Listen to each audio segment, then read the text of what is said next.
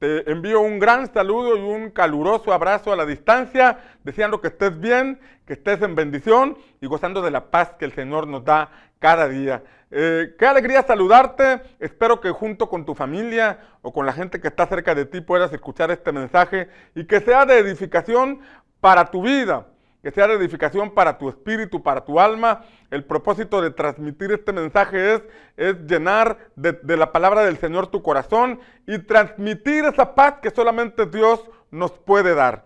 Aprovecho para invitarte a que te, a, que te conectes a la página Centinelas en el Muro, esta página en el Facebook, donde las 24 horas del día los siete días de la semana tenemos intercesión, intercesión continua. Te animo a que te metas a esa página, Centinelas en el Muro, le des like, invites a tus amigos y compartas las intercesiones que realizamos durante todo el día. Hay 48 centinelas que se encuentran compartiendo un tiempo de media, de media hora. Tenemos unos amigos de la República de Chile, de la República de Argentina, de Colombia, de Venezuela, de Estados Unidos y algunos pastores amigos de aquí mismo de nuestro país. Esperamos que puedas entrar a esta página y conectarte en cualquier momento del día. Y puedes aprovechar ahí para hacer tus anotas, tus peticiones de oración, expresar tus necesidades y este grupo de centinelas estaremos intercediendo por tu petición o por tu necesidad. Bien, te he estado compartiendo una temática que tiene que ver con el profeta Eliseo, cuya historia aparece en el segundo libro de Reyes, y ahora quiero hablarte de algo que veremos en el capítulo 5 y en el capítulo 6. He, estado compartiendo que eh, Eliseo puede representar a una generación llena del Espíritu Santo, una generación que sabe que tiene una asignación en esta tierra, una generación que está deseosa de traer el cielo a la tierra. Veíamos la semana pasada que junto con Eliseo había una, una compañía de profetas, había un grupo de profetas, y esa compañía de profetas era un grupo selecto al que le decían los hijos de los profetas, y era un grupo de personas, un grupo de hombres y tal vez de mujeres que estaban interesados en preservar el pacto de Dios con la nación de Israel. Y ese grupo selecto de personas puede mostrarnos a hombres y mujeres que hoy en la actualidad están deseosos, están fervientemente eh, esperando esa manifestación gloriosa del Dios que leemos en la Escritura, manifestado de una manera real y, y visible en nuestras vidas, en nuestras familias, en nuestra comunidad, tal y como lo vemos en la Escritura. Y de ahí te he venido desarrollando una serie de temas y el día de hoy quiero mostrarte otra faceta de, de Eliseo que aparece en el capítulo 5. La escritura nos habla de un personaje llamado Naamán. Y la escritura enseña que Naamán era un general del ejército de Siria.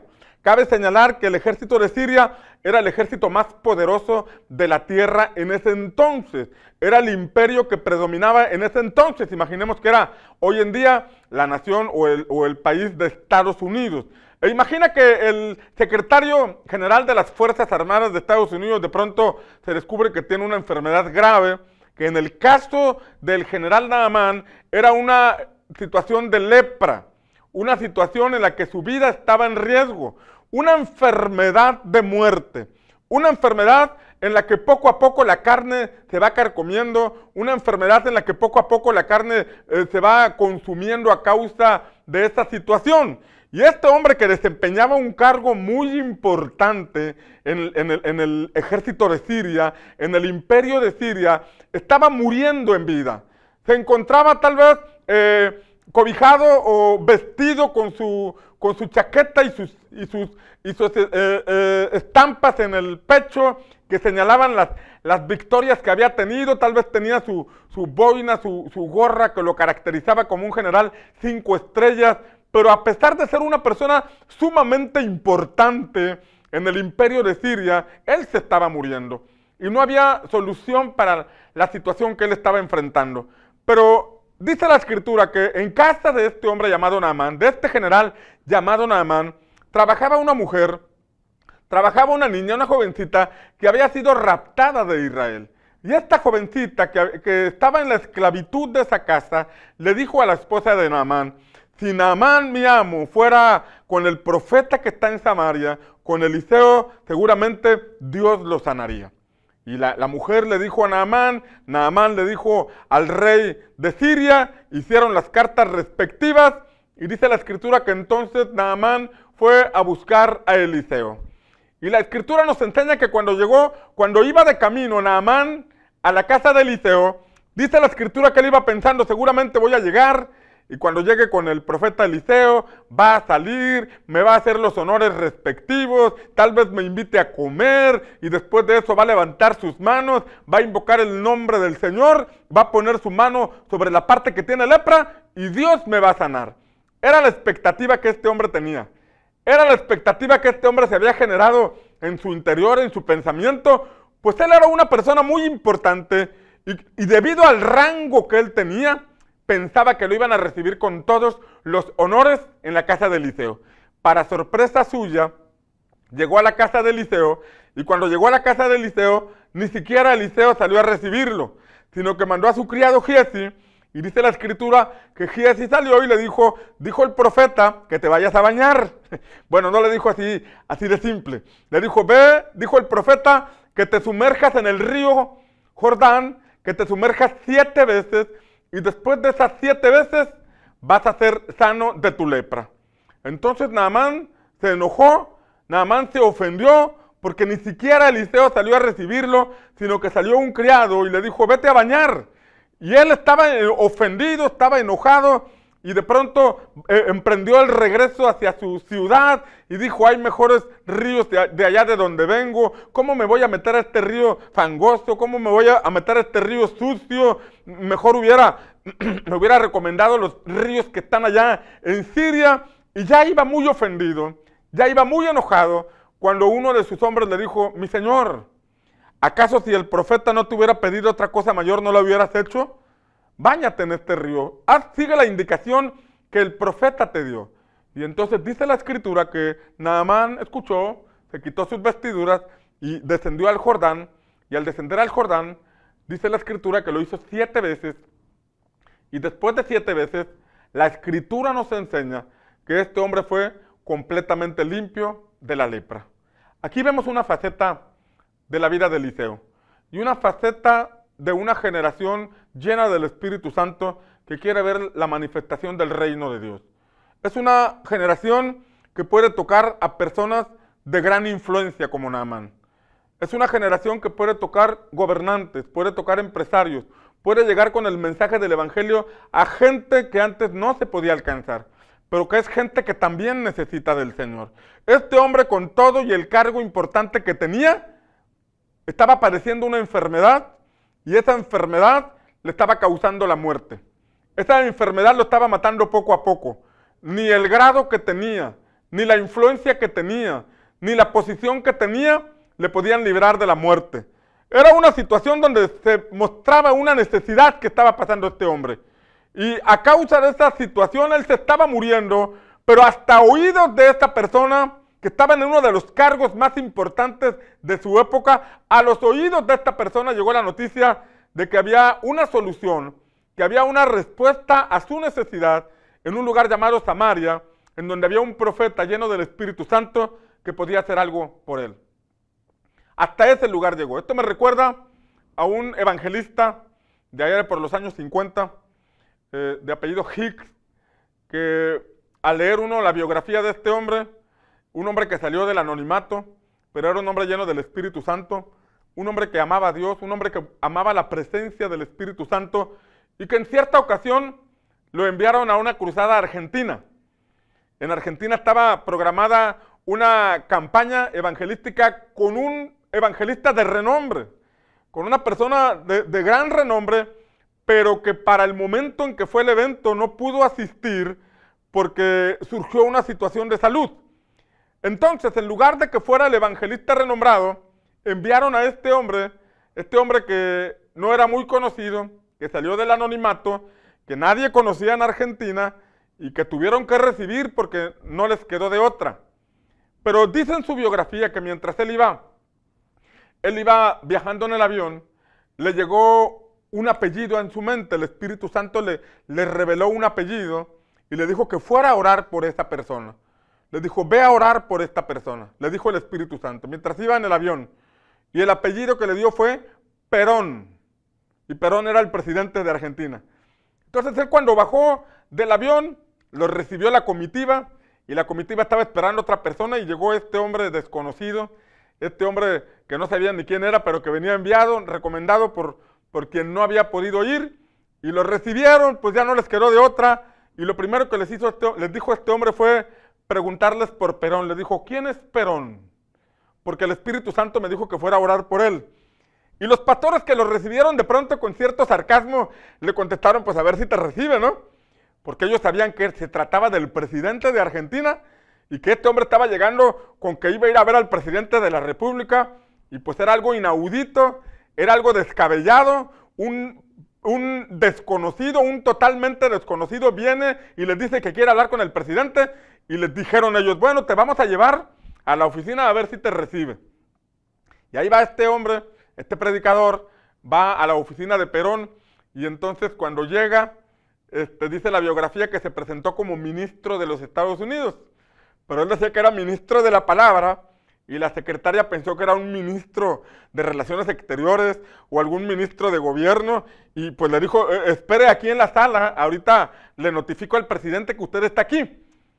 Y entonces él relata en su biografía que ahí estaba un, estaba un periodista muy influyente, un periodista que tenía acceso, tenía puerta abierta al presidente, era de mucha influencia con el presidente, que estaba enfermo en ese momento. Traía una, no, recuerdo si traía, lo que leía en la biografía, que traía una especie de temperatura o calentura, y, y el predicador estando ahí sentado en la misma sala, este, supo que estaba enfermo esta persona y oró por ella, le dijo, ¿me permite orar por usted?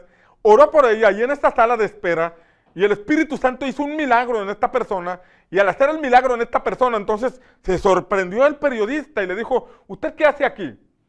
¿Usted qué hace aquí? Y él le dijo, vengo porque el Espíritu Santo me dijo que viniera a orar por un señor que se llama Perón. Y el periodista le dijo, ¿y, y el presidente sabe que usted está aquí? No, no, simplemente me presenté ¿El presidente lo esperaba? No, no me esperaba, simplemente llegué por indicación del Espíritu Santo. ¿Y usted sabe lo que tiene el presidente? Le repito, yo solamente vengo porque el Espíritu Santo me dice que me dijo que viniera a orar por el presidente Perón. Pues resulta que el presidente Perón tenía una enfermedad grave, una enfermedad de muerte. Y entonces cuando este periodista recibió una impartición de sanidad, le dijo a este evangelista, espérame tantito, ahorita voy a hablar con el presidente para que lo reciba, no se vaya. Se mete, le abrieron la puerta a este evangelista, llega delante del presidente, ora por él y de una manera sobrenatural recibe un milagro. Y es sanado al instante el presidente Perón. Y entonces, al experimentar la sanidad en su cuerpo y al darse cuenta que algo había ocurrido, le dijo, ¿a qué vino usted a Argentina? Y él le dijo, pues yo vine a predicar el Evangelio, dígame en qué le puedo ayudar, en qué le puedo servir. Y él le dijo, bueno, necesito que me preste los estadios de las ciudades más importantes porque necesito hacer unas campañas evangelísticas, necesito que promueva estos eventos a través de la televisión a cadena nacional, necesito que me apoye con este evento y el presidente le dijo, usted tiene todo eso, tiene permiso, tiene nuestro apoyo y empiecen las campañas. Y fue un, un tiempo extraordinario donde algo que estaba prohibido, estaba vetado, hacer eventos evangelísticos en estadios, de pronto se, vino abajo ese decreto porque un hombre fue sensible a la voz del Espíritu y se atrevió a hacer algo que ni los mismos pastores que estaban allí se atrevían a hacer.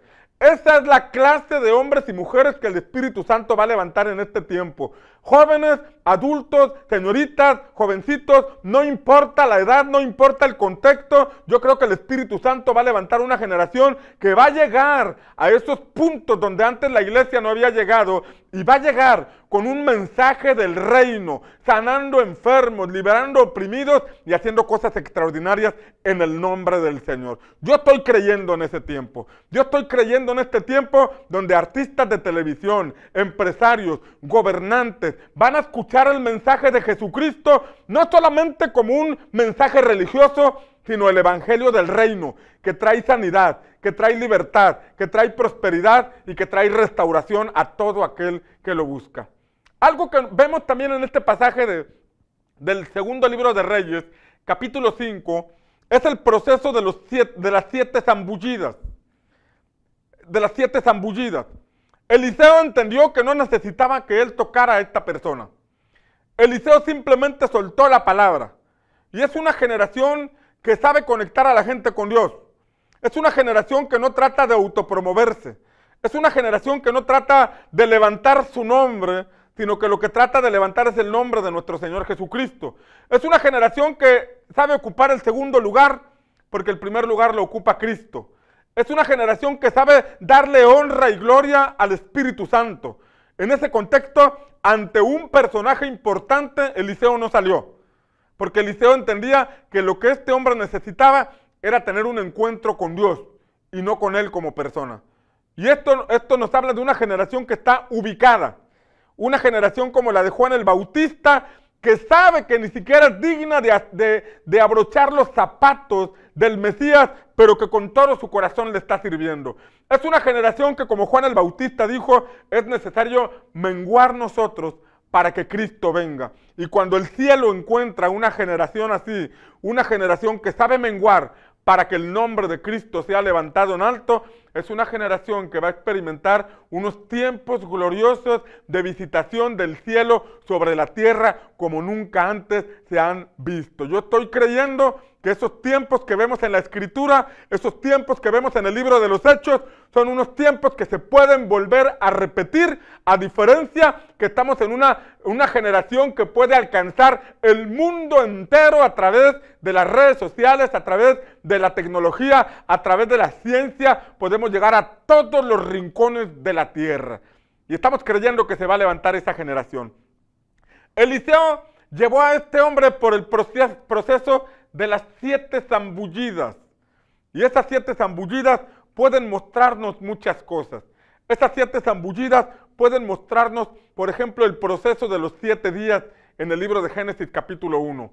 El proceso de los siete días, de las siete zambullidas, perdón, nos pueden mostrar el proceso de los, de los, de los, de los elementos que encontramos en Lucas capítulo 4, en donde comprendemos que el Evangelio de Cristo no solamente es predicar las buenas nuevas, sino que además de predicar las buenas nuevas, estamos llamados a sanar a los quebrantados de corazón, a poner en libertad a los cautivos, a dar vista a los ciegos, a poner en libertad a los oprimidos y a predicar el año agradable del Señor. Es una generación que entiende que ha salido de Egipto, pero que es necesario pasar por el proceso del desierto para poder entrar a Canaán entrar al lugar donde el Señor cumple sus promesas y podemos desarrollar una vida plena en el nombre de nuestro Señor Jesucristo. Pero es una generación, escuche, porque al terminar este asunto de, los, de las siete zambullidas, cuando, el, cuando Naamán se zambulló siete veces, dice la escritura que al ser sano de la lepra, vino con Eliseo y le quiso dar bienes, le quiso dar plata, le quiso dar vestidos y él le dijo, vive el Señor que yo no voy a tomar nada de esto. Vive el Señor que yo no voy a tomar ninguna prenda de ti porque lo que estoy haciendo lo estoy haciendo por amor a Dios. Lo que estoy haciendo lo estoy haciendo porque es una asignación que el Señor me dio. Es una generación que no va tras el lucro.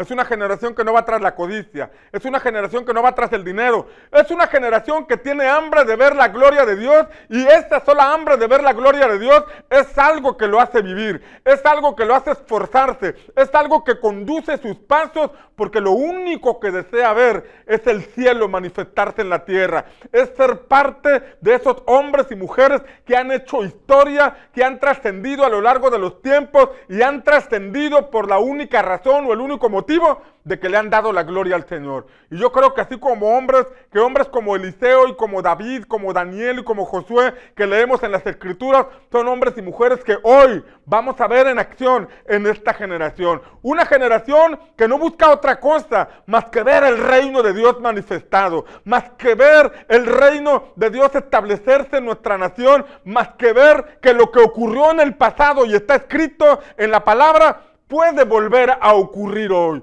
puede volver a pasar hoy a través de todos aquellos que le creen. En ese contexto, la escritura nos enseña que había un, siervo de Eliseo llamado Giesi. Y que cuando Giesi vio que, que Eliseo había menospreciado aquellas, aquellos talentos de plata, de oro y los vestidos, él dijo, ¿qué hizo Eliseo? Esta era una oportunidad para quedarme quedarnos con algo de lo que este hombre traía, de lo que Naamán traía. Y dice la escritura que Giesi eh, maquinó en su corazón ir detrás de Naamán para pedirle algunas prendas y así lo hizo. De pronto se desocupó, Naamán agarró camino y Giesi fue tras de él a escondidas de Eliseo y la escritura enseña que echó mentiras, tomó unos lingotes de plata, unos vestidos, vino y los escondió y pensó que eso iba a pasar desapercibido. Pensó que eso iba a pasar inadvertido y, y Eliseo le preguntó, ¿de dónde vienes, Giesi? Y Giesi le dijo, no me he ido a ningún lado. Y entonces Eliseo le dijo, ¿acaso no estaba mi corazón ahí cuando volvió tras de ti Naamán? Por cuanto tomaste algo que no debías tomar, ahora en lugar de unción vas a tener lepra. En lugar de unción vas a heredar lepra. Ojo aquí, es una generación, la de Eliseo, que no debe ser permisiva con este tipo de situaciones. Es una generación que tiene celo por las cosas de Dios. Es una generación que no permite que ese tipo de conductas se permeen, porque lo único que buscamos es el reino de Dios establecerse en nuestra vida. Lo único que nos mantiene vivos.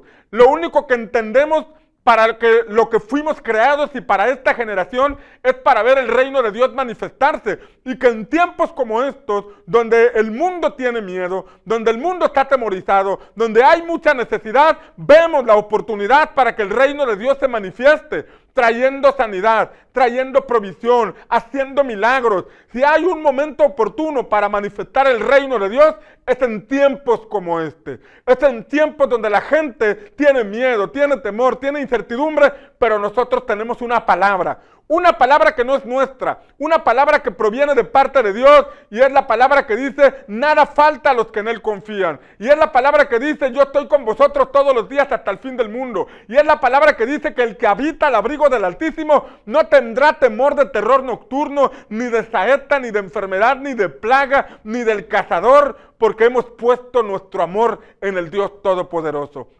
El mundo necesita que se levanten hombres y mujeres como Eliseo, que no van tras el lucro, que no van tras los bienes, sino que lo único que desean es tocar el corazón de la gente con el mensaje de nuestro Señor Jesucristo. Si eres tú parte de esa generación, hoy vengo a anunciarte que los cielos están abiertos sobre nuestra vida, que los cielos están abiertos sobre nuestra familia, que el Señor nos guarda, que el Señor está con nosotros y que el Espíritu Santo está en movimiento y está usando la vida tuya y mi vida para manifestar su gloria y su reino en estos tiempos. Por favor, escribe amén ahí en, en, los comentarios, anota ahí en los comentarios y, escribe, yo soy parte de una generación que va a ver el reino de Dios venir con poder. Vamos, anótalo ahí. Yo soy parte de una generación que verá el reino de Dios venir con poder. Jesús le dijo a sus discípulos, ustedes piensan que faltan cuatro meses para la cosecha, pero yo les digo, los campos ya están listos para la cosecha. No sabemos cuánto tiempo vaya a durar esta pandemia y cuánto tiempo tengamos que esperar para reunirnos nuevamente en el auditorio donde siempre nos reunimos. Pero les digo algo, no tenemos que esperar hasta que se abra ese lugar. Hoy los, los campos están listos. Hoy el Señor está en movimiento. Hoy la palabra no se detiene. Hoy el Señor sigue haciendo milagros. Hoy el Señor sigue restaurando personas. Hoy el Señor sigue dando consejería a las personas por medio de ti y por medio de mí, porque somos una iglesia en movimiento una iglesia que no se detiene, una iglesia que no necesita un recinto para manifestar el reino de Dios, porque el reino de Dios se manifiesta más allá de las cuatro paredes del auditorio. El reino de Dios se manifiesta por medio de ti y por medio de mí y lo hacemos porque creemos en el poderoso nombre de Cristo Jesús nuestro Señor. Lucas capítulo 10 nos enseña que cuando Jesús envió a sus 70 discípulos, porque en Lucas 9 envió 12, pero en Lucas 10 envió 70 discípulos. Dice la escritura que después regresaron con gozo, diciendo, aún los demonios se nos sujetan en tu nombre, aún los demonios se sujetan en el nombre de Jesús. Y Jesús les dijo, no se regocijen tanto de esto, regocíjense porque sus nombres están escritos allá en el cielo, porque sus nombres son conocidos allá en el cielo. Déjame decirte que si tú estás en movimiento, si tú estás permitiendo que el Espíritu de Dios se mueva por medio de ti y estás compartiendo las buenas nuevas, estás orando por oprimidos, estás orando por necesitados, estás brindando la palabra de Dios que trae fe y esperanza. Tu nombre se está escuchando allá en los cielos. Tu nombre ya es conocido allá en el cielo porque no hay pandemia que te detenga, no hay crisis que te detenga, no hay necesidad que te detenga porque tú dependes de un reino que es eterno, que es el reino de nuestro Señor Jesucristo. Es verdad que hay necesidad, es verdad que tal vez no tenemos los mismos recursos que antes, pero aún así nosotros nos movemos porque nosotros no dependemos de los recursos, sino que nos movemos en fe, en la fe de aquel que venció al mismo infierno, que venció al mismo diablo en su centro de operaciones y que está sentado a la diestra del Padre, y ese es nuestro Señor Jesucristo. Por favor, escribe ahí, amén, amén y amén. Ponte de acuerdo conmigo, porque si crees lo que yo estoy creyendo, entonces ya somos dos que estamos poniéndonos de acuerdo para ver el reino de Dios manifestarse de una manera poderosa y extraordinaria en nuestras casas, en nuestros barrios, en nuestra ciudad, con nuestros amigos.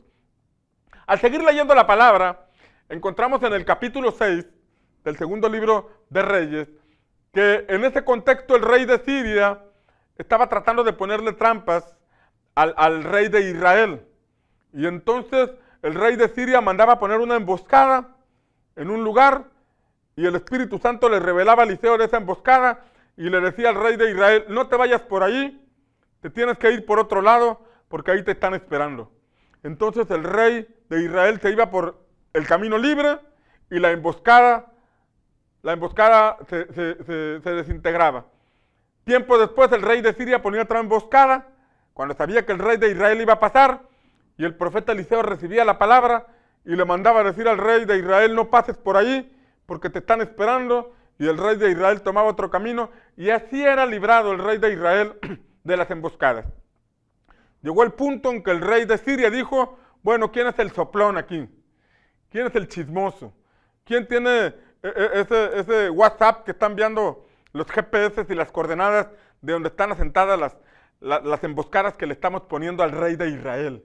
Entonces uno de sus consejeros le dijo, mi señor, no es que haya ningún chismoso aquí.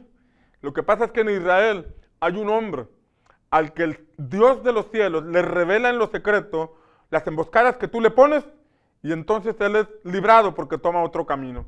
Y cada vez que tú le pones una emboscada, Dios le revela a ese profeta y ese profeta le manda decir al rey que no pase por ahí. Entonces la escritura dice que el rey mandó hombres para acabar con la vida de Eliseo. Mandó hombres, mandó un ejército para acabar con la vida de Eliseo. Y dice la escritura que vinieron muchos y rodearon aquella casa, aquella ciudad donde estaba Eliseo. Y entonces Eliseo estaba tranquilo, dormido, estaba tranquilo, descansando.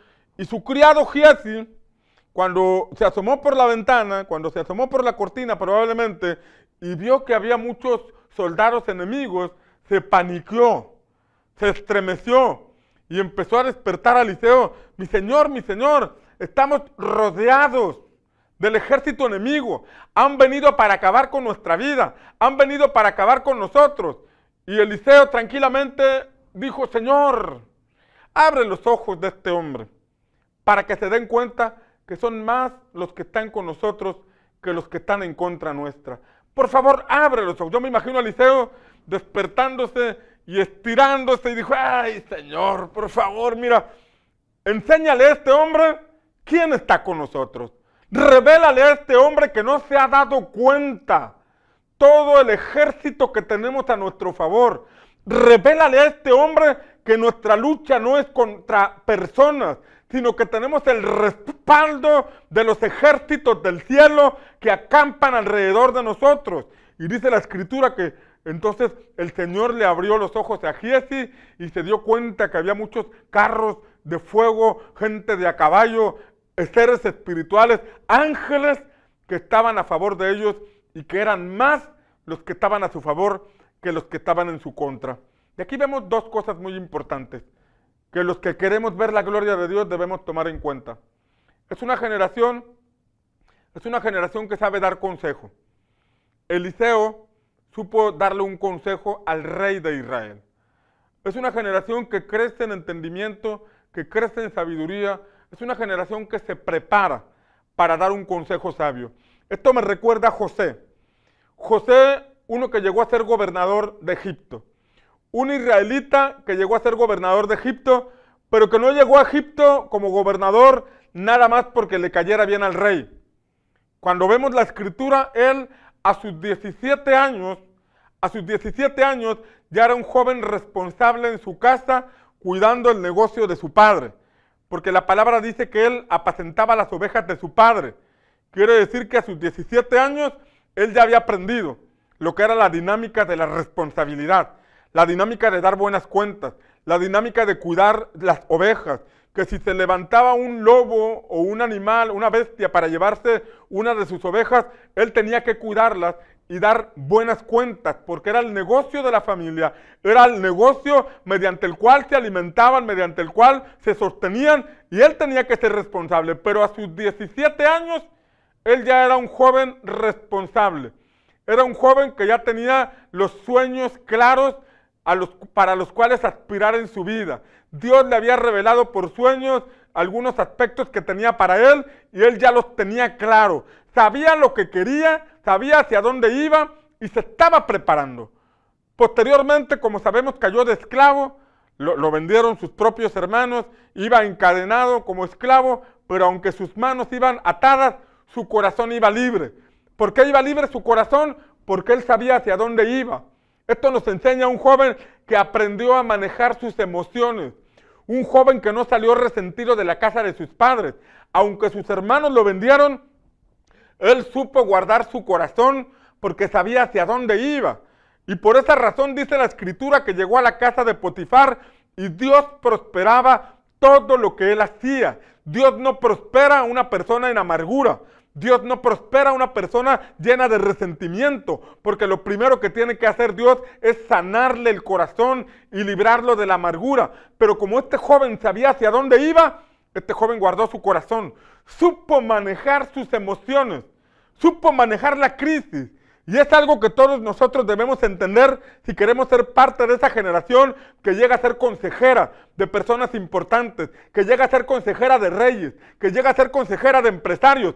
Debemos ser libres de toda situación de amargura, debemos aprender a manejar las emociones porque eso es lo que forma nuestro carácter. La escritura nos enseña que llegó a casa de Potifar y como todo lo hacía bien, pasó de ser un simple esclavo y Potifar lo convirtió en un mayordomo.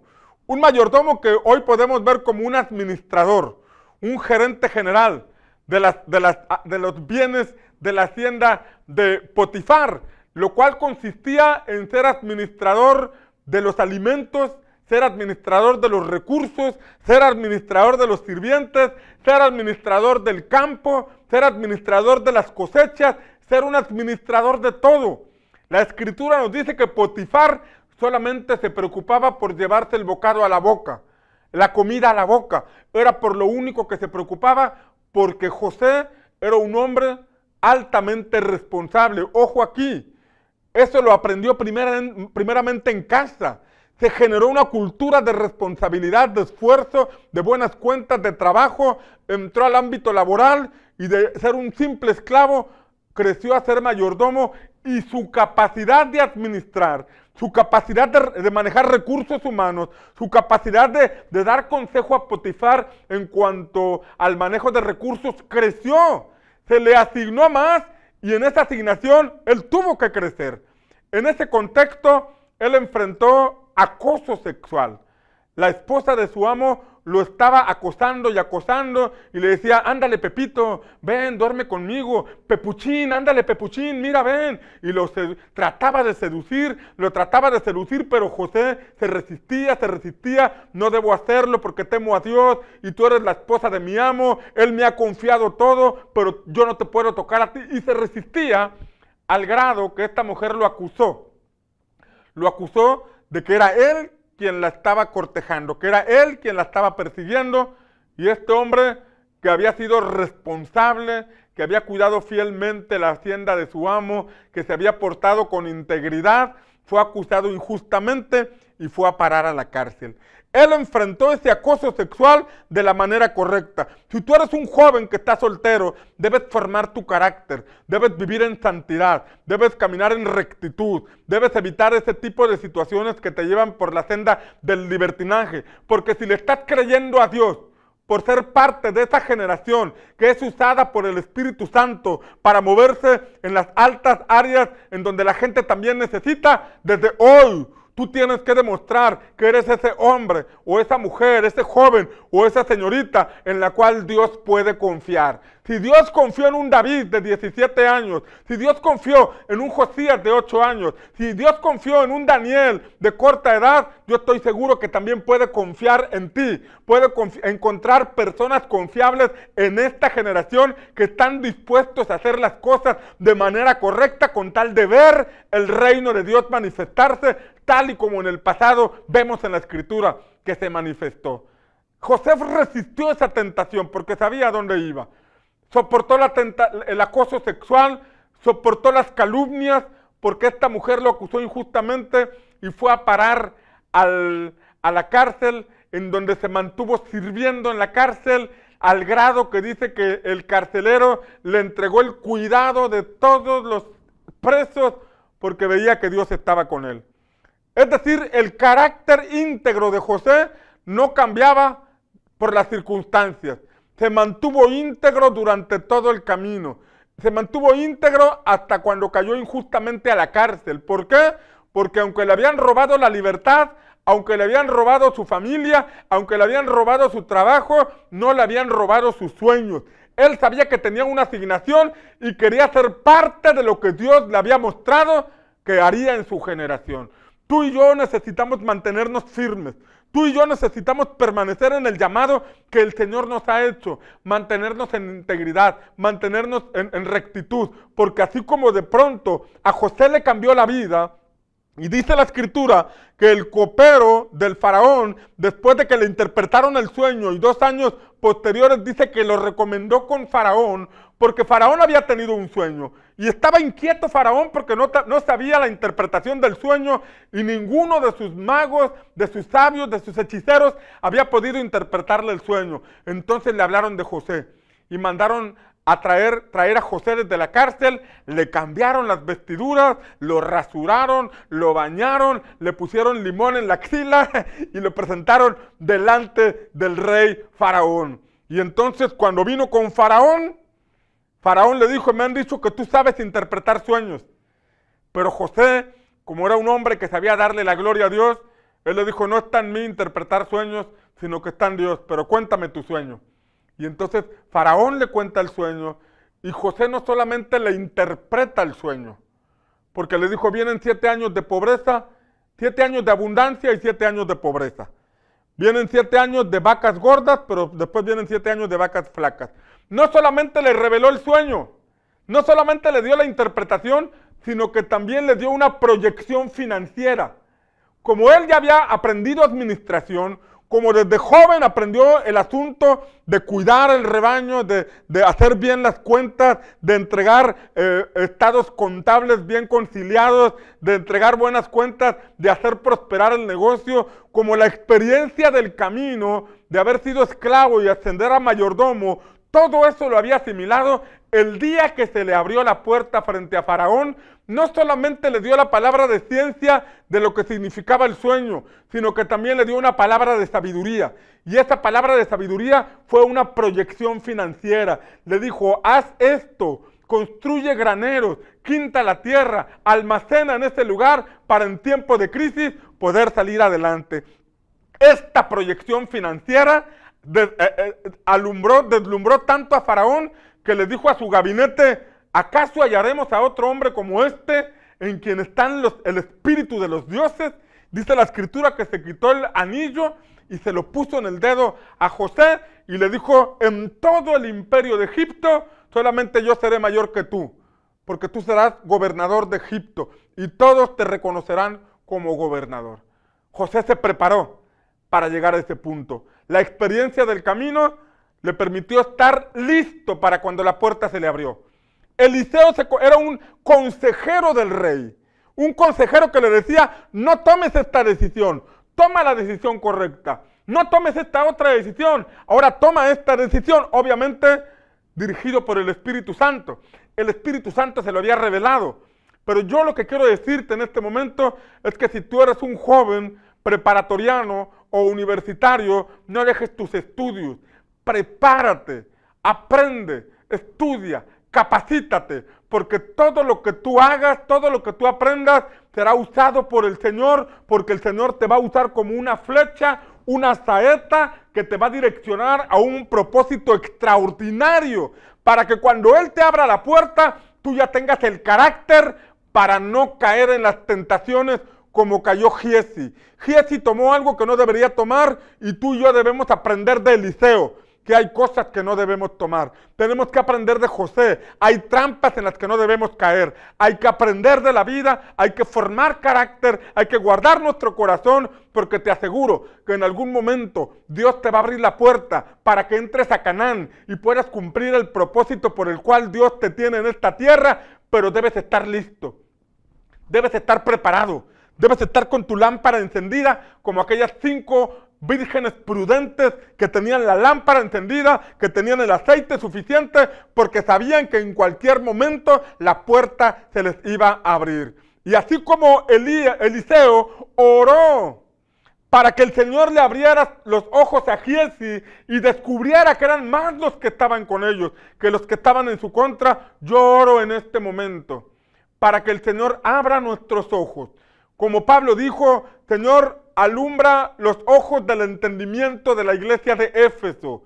Pablo oraba así, decía, oro por ustedes para que el Señor alumbre vuestro entendimiento, para que le dé espíritu de revelación y de sabiduría en cuanto al conocimiento de Cristo, para que sepáis que el poder que operó en Jesús para resucitarlo de entre los muertos es el mismo que opera en todos los que creemos. Y si tú y yo creemos en Jesús, entonces el mismo poder que operó en él para resucitarle de entre los muertos es el mismo poder que quiere operar hoy por medio de todos aquellos que creemos en Jesús con todo nuestro corazón. Padre, te pedimos en el nombre de Jesús que abras nuestros ojos espirituales. Padre, te pedimos en el nombre de Jesús que abras, alumbres nuestro entendimiento para que podamos comprender que no somos una religión más, que no somos un grupito social, que no estamos jugando la iglesita. Señor, porque tú estableciste tu iglesia sobre la roca que es Cristo y la estás edificando de tal manera que las puertas del Hades no pueden prevalecer contra ella. Ojo aquí, puertas del Hades. Hades significa el lugar de los muertos. Esto quiere decir que ni la muerte, ni el infierno, ni nada que Satanás levante en contra nuestra puede detener la obra de Cristo. Ni un virus puede detener nuestra fe. Ni un virus puede detener a la iglesia de Cristo. Ni una conspiración mundial del anticristo o de quien se levante puede detener la obra de nuestro Señor Jesucristo. Pero necesitamos que el Señor abra nuestro entendimiento. Padre, te pedimos, Espíritu Santo, revélanos ese poder que operó en Jesús. Espíritu Santo, revela ese poder que operó en Cristo resucitándole de los muertos, que es el mismo poder que venció al diablo, es el mismo poder que despojó principados y potestades, es el mismo poder que venció a la muerte, es el mismo poder que actúa en la iglesia cuando somos capaces de creerlo. Padre, que así como Giesi no entendía con quién estaba en ese momento, no entendía que el Espíritu Santo estaba con Eliseo y necesitaba que sus ojos fueran abiertos, de igual forma hoy te pedimos, Señor, abre nuestros ojos para que podamos ver que son más los que están con nosotros que los que están en contra nuestra. Por favor, si estás con tu familia, si estás en tu casa, agarra la mano de la, de la persona que está a tu lado. Agarra la mano de la persona que está junto a ti. Y mientras ponemos esta música de adoración de fondo, mientras ponemos esta música de adoración, yo quiero pedirte que ahí le des lugar al Espíritu Santo. Yo quiero pedirte que ahí en donde estás le des libertad al Espíritu de Dios. Padre, pedimos que tu Espíritu Santo nos llene. Padre, pedimos que tu Espíritu Santo nos fortalezca. Señor, lanzamos la palabra. Así como el siervo del centurión le dijo a Jesús con el solo hecho de que lancen la palabra, mi siervo será sano, hoy lanzamos la palabra desde aquí. Hoy confesamos la palabra desde este lugar. Espíritu Santo, toca nuestras vidas. Espíritu Santo, manifiéstate en los corazones de mis hermanos. Espíritu Santo, derriba todo temor, derriba toda angustia, derriba todo miedo.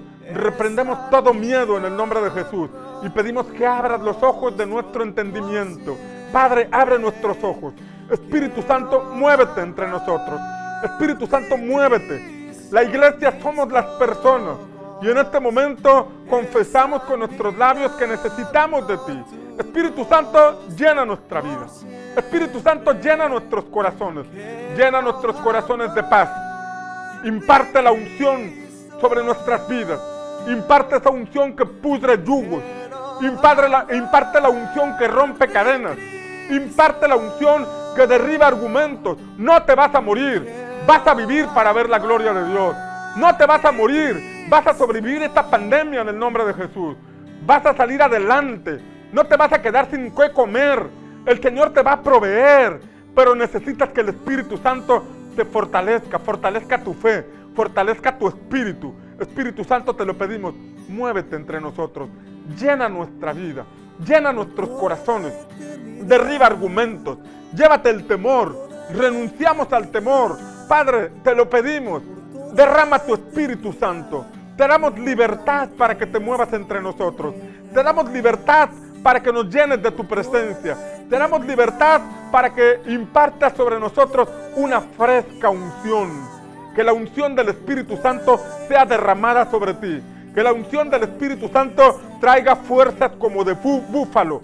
Confieso la palabra que viene en el Salmo que dice, tú aumentarás mis fuerzas como las de búfalo.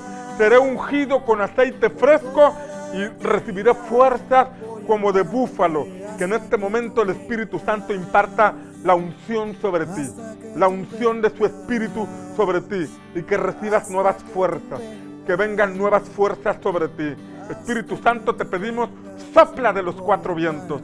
Espíritu Santo, sopla de los cuatro vientos, del norte, del sur, del este, del oeste, y trae vida a nuestros cuerpos. Trae vida a nuestros cuerpos. Que así como soplaron esos cuatro vientos y le dieron vida a aquellos huesos secos, de igual forma hoy todo aquello que se quiere secar, todo aquello que se quiere perder, todo aquello que se quiere morir. Tal vez hay algunos que están mermando en su fe, tal vez hay algunos que se encuentran desanimados, tal vez hay algunos que están pensando en volver al pasado, volver atrás, abrir una puerta que ya habían cerrado, pero hoy confieso sobre ti que vienen nuevas fuerzas, que el Espíritu Santo no te suelta, que el Espíritu de Dios te va a llenar, que el Espíritu de Dios te imparte una unción que te va a consagrar, una unción de fuego, una unción que te va a ayudar a preservarte durante esta pandemia. Tú no fuiste llamado para volver atrás, tú no fuiste llamado para retroceder, tú tomaste el arado y te determinaste a seguir al Señor y hoy sigues adelante, no en tus fuerzas, sino en el poder del Espíritu Santo. Espíritu de Dios, toca a cada creyente, toca a cada hermano. Espíritu Santo, llena nuestros corazones. Ahí en tu casa, recibe en el nombre de Jesús. Ahí en donde te encuentras, recibe en el nombre de Jesús. Ahí en donde estás en este momento, cierra tus ojos, concéntrate y recibe en el nombre de Jesús. Confieso la palabra sobre ti, que dice que el Espíritu Santo será derramado sobre toda carne. Y esta palabra la suelto sobre ti.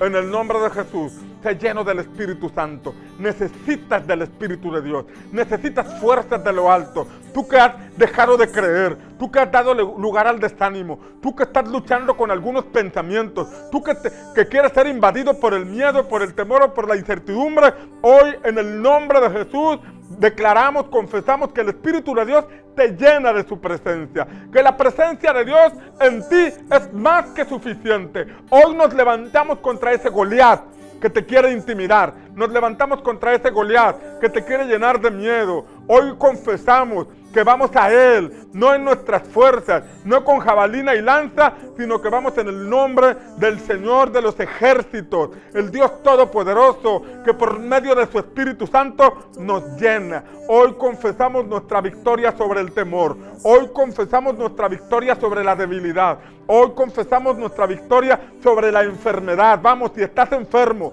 toca esa parte enferma y en el nombre de Jesús te sano Tú que tienes alguna dolencia, toca esa parte que te duele y en el nombre de Jesús, en un acto de fe, pones esa mano y en el nombre de Jesús, sé sano.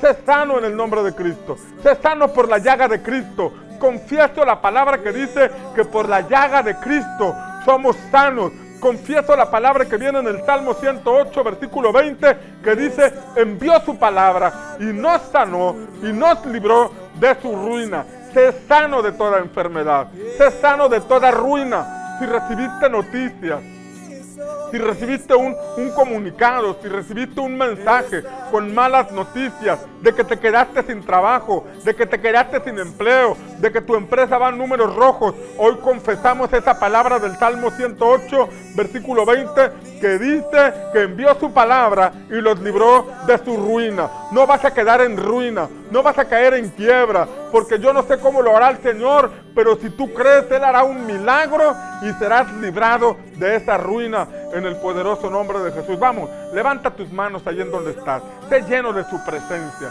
Vamos a dar lugar a este tiempo de ministración del Espíritu. Es un tiempo que anhelamos, es un tiempo que necesitamos, es un tiempo que estamos eh, como aquel, como dijo el salmista, así como, como el siervo brama por las corrientes de las aguas, así clama por ti, oh Dios, el alma mía. Cuando vendré y me presentaré delante de ti. Sabes que aunque no estamos en el auditorio en este momento, ahí en tu casa, ahí en tu casa hay ríos que empiezan a desbordarse, ríos de agua viva que, que empiezan a brotar de tu interior, que empiezan a brotar de tu espíritu, porque el Espíritu de Dios está ahí contigo.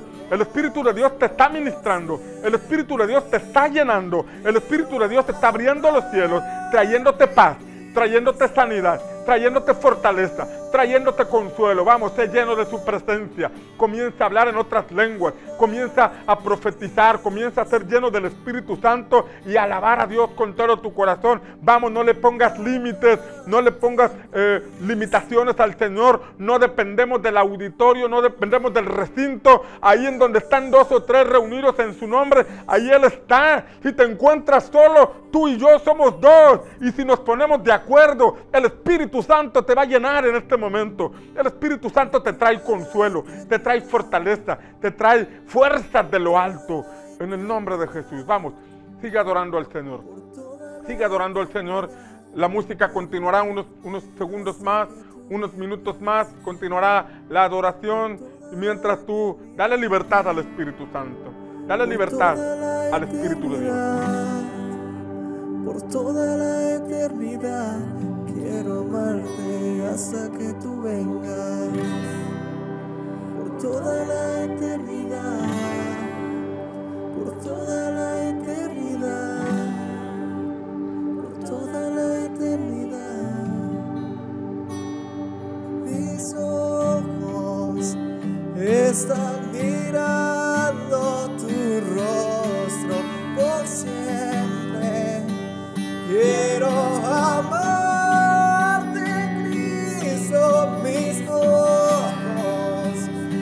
están mirando tu rostro por siempre. Quiero amarte, Cristo, mis ojos están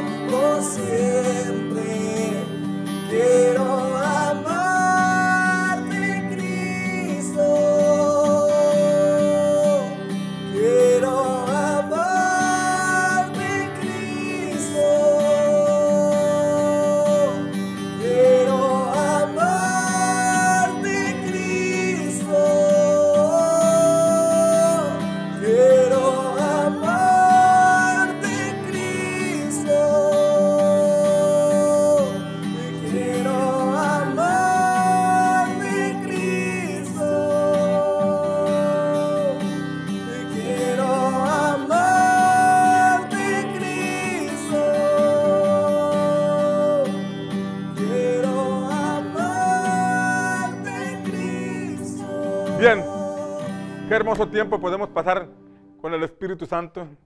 Aquí es donde se hace eh, viva esta palabra que dice que cuando buscamos a nuestro Padre en lo secreto, y tal vez ahorita no estamos como congregación en un recinto, pero si, si estás solo, si estás en la intimidad de tu casa con tu familia, ahí en lo secreto, nuestro Padre te ve y Él te llena de su presencia.